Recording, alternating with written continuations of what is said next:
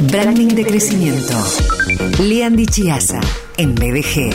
www.dichiasa.com. Instagram, arroba Lean Dichiasa. El tema que Lean viene tratando en estos lunes, en los lunes de estas semanas, tiene que ver con cómo contratar diseño. Eh, ya el tema fue presentado, Lean comenzó a eh, presentarlo, a profundizarlo, eh, y entre ellos hablaste, Lean querido, acerca de la definición, también bases e invitación, y algunas preguntas que, claro, surgen cuando la necesidad se presenta, como a quién contratar, cómo elegir, cuánto invertir. Sí, claro. Eh, a ver, esto, el tema surge de eh, cuántas veces pasa que a la hora de contratar eh, diseño, contratar servicios creativos, ¿no? si bien puede variar según lo, específico de la tarea que se haya que, realizar, pero bueno, es normal, suele haber contratiempos, idas y vueltas, cosas que surgen un poco de, bueno, del desconocimiento a veces de cómo manejar eh, este tipo de, la, contratación de este tipo de servicios. Entonces, yo lo que te, traje fue como una, una división en seis, en seis partes, en seis pasos, eh, los cuales vimos dos, los, que, los dos que vos ya, ya repetiste, si alguien lo, puede escuchar en, la grabación del programa anterior, que es la primera etapa, la de la definición, donde es muy importante definir el problema, hacer un relevamiento, eh, o qué es lo que se quiere solucionar, o cuál es el objetivo el, segundo, que son las bases y cómo se hace la invitación, es decir, eh, cuál, se pone por escrito cuál es, eh, qué es lo que se está pidiendo, eh, cuáles son las, las, condiciones para realizar el, trabajo y se hace un perfil de quienes pueden trabajar en esto para enviar lo que se llama las, las invitaciones, a, participar. Mm, generalmente que cuando una empresa quiere hacer algo, contrata o llama, a, pide varios presupuestos, ¿no? Y a veces esto está bueno porque pensar en esto, porque a veces eh, quienes presupuestan a veces no tienen nada que ver, o sea, eh, este, son especialidades diferentes. Entonces, surge un poco estas, empezar a pensar en estas cosas, ¿no? Y el, tercer punto, una vez que ya se hizo, se tiene en claro cuál es, qué es lo que se quiere solucionar, cuál es el desafío a llevar adelante, eh, a abordar, y ya se hizo también, se puso por escrito, se hizo el brief y se hizo la invitación en el, punto 3, que es un, sería como un punto intermedio, un punto de ajuste, ¿sí? porque generalmente entre esa invitación y la situación de la, presentación de las propuestas, los presupuestos, la, selección de, de quien, del elegido para llevar adelante el proyecto, hay un punto intermedio que es el punto de alinear, ¿sí? es decir, eh, aclarar las dudas, eh, resolver eh, todo, lo que, todo lo que va surgiendo de la interpretación de ese pedido que se hace. ¿sí? Es decir, una empresa hace un pedido para llama a, distintos estudios profesionales para resolver un trabajo y generalmente vienen preguntas, ¿no? no sé, a veces esas preguntas están resueltas, están pensadas en el brief y a veces que no. A nadie se le ocurrió, a nadie se le ocurrió que esto podía ser un tema algo relevante. Entonces empiezan las preguntas, que es como una, eh, una especie de feedback sobre eh, aquello que se está buscando, ¿no?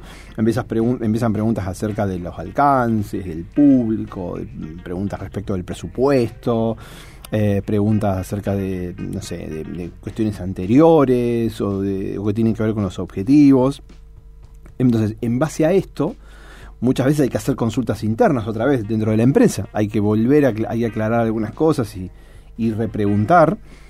Y en base a esto se suele o se puede hacer un, una eh, eh, reconvocatoria, es decir, aquello que se contesta se le contesta o se le avisa a todos los integrantes para que para que después las propuestas sean similares en cuanto a en cuanto a condiciones, en cuanto a alcance, ¿no? Si no eh, termina teniendo uno a lo mejor haciendo una propuesta más compleja claro. que, que otro, ¿sí? Sí. Acá, bueno, fundamental el trabajo de quien hace de, nexo entre la empresa y eh, los posibles, los potenciales proveedores, ¿no? Y ahí sí, llegamos al punto 4, que es la, la selección, ¿sí? Para que haya una selección tiene que haber una presentación de propuestas. Entonces eh, se hizo este, esta, esta etapa intermedia de alineación y ya, entonces las agencias, los estudios, los profesionales presentan sus propuestas ¿sí? Eh, para evaluación. Estas propuestas, y acá siempre está bueno aclarar esto, se preguntan, ¿las propuestas tienen que ser propuestas de, diseño o ya propuestas de trabajo? La respuesta es que no, es decir, las propuestas son propuestas de trabajo, es decir, cómo propone cada uno trabajar. ¿sí? Hay empresas que piden eh, presentación de propuestas ya, digamos, de propuestas gráficas, de, avances de trabajo para elegir, para ver cómo trabajaría o cuál es la idea de cada uno.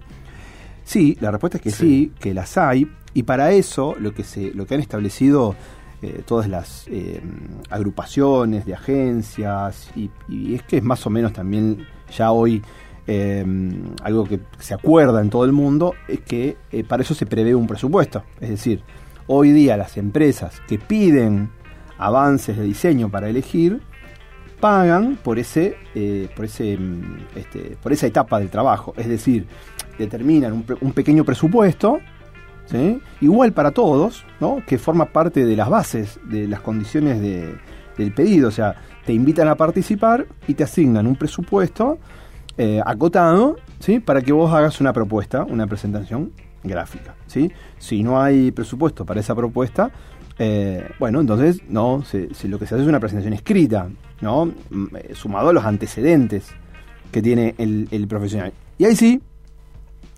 eh, se evalúa, se elige, ¿sí? y llegamos a la, etapa 5, que, son, que es la etapa del resultado, que es la comunicación del resultado. Y acá está bueno, que esto es algo que no suele ocurrir mucho, pero está bueno que una vez que se elige a alguien para un proveedor para el trabajo, se le comunica a los demás que no han sido, eh, que su presupuesto, no, su propuesta no ha sido elegida, ¿sí? Eh, y en algunos casos les dicen por qué no. En algunos casos dicen por qué, en algunos casos no se dice y te lo dicen cuando vos, eh, vos preguntás, ¿sí?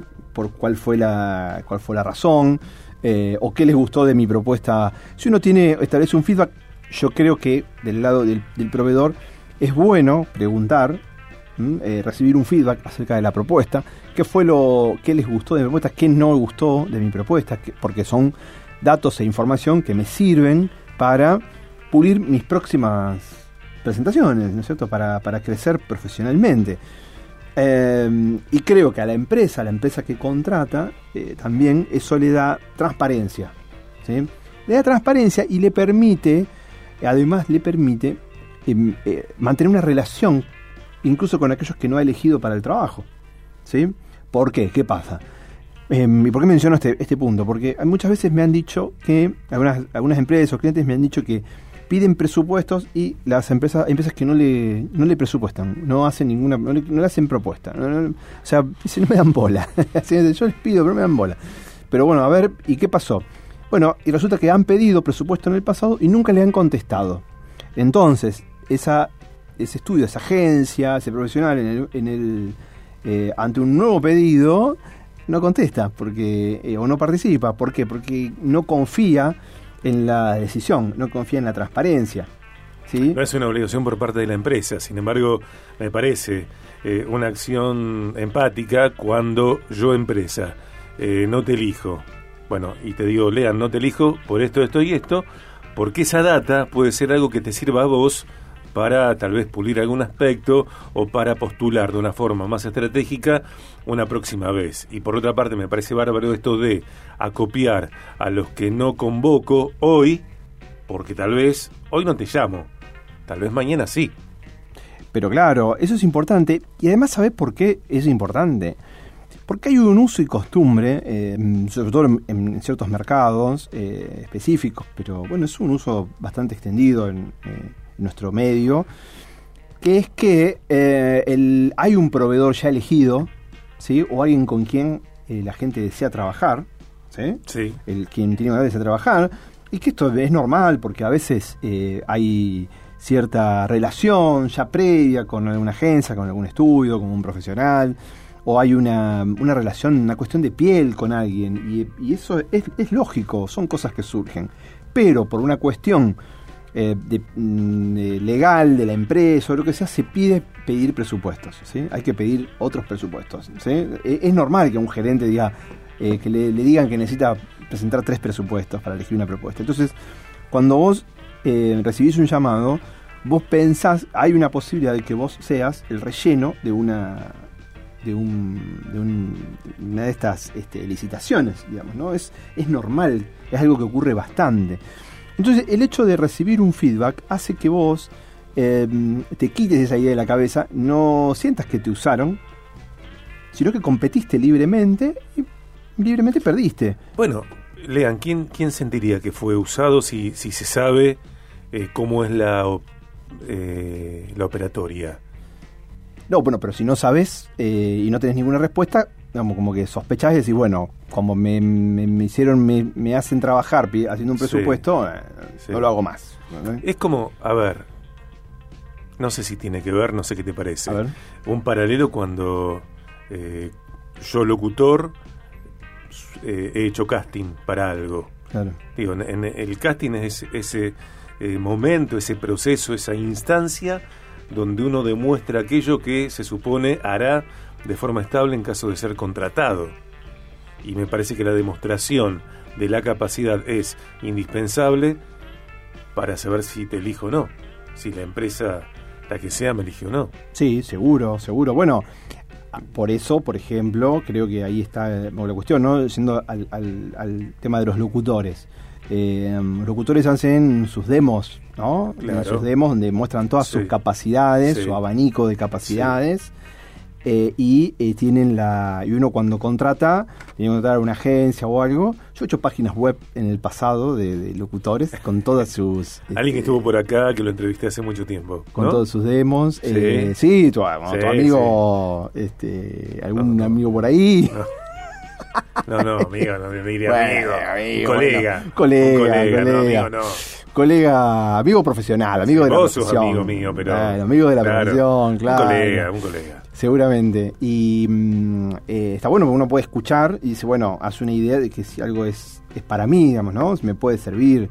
Eh, me puede servir para, para esto. Lo mismo pasa con, con el diseño, pasa con el diseño, con el arte, con la ilustración, pasa algo parecido, que uno puede ver eh, por, el portfolio ¿sí? de trabajos, se puede ver si algo es eh, tiene las características. Ahora, después, la relación entra a jugar el servicio profesional, ¿no? O sea, uno ve en un portfolio, eh, en un reel de, audio o visual, ve un trabajo terminado, ve una buena presentación, un trabajo seleccionado, pero después está, bueno, a ver cómo, qué tan, cómo uno presta ese servicio y eso va a hacer que después la empresa o bien se quede con vos o vuelva a, hacer una, una, convocatoria. Me puede gustar tu producción, lo que tu producción no me dice es, por ejemplo, si vos sos un profesional que sabe o está dispuesto a trabajar en equipo por ejemplo. ¿Sos puntual, no sos puntual? Sos puntual, eh, sí, atender el teléfono, no atender el teléfono. Claro,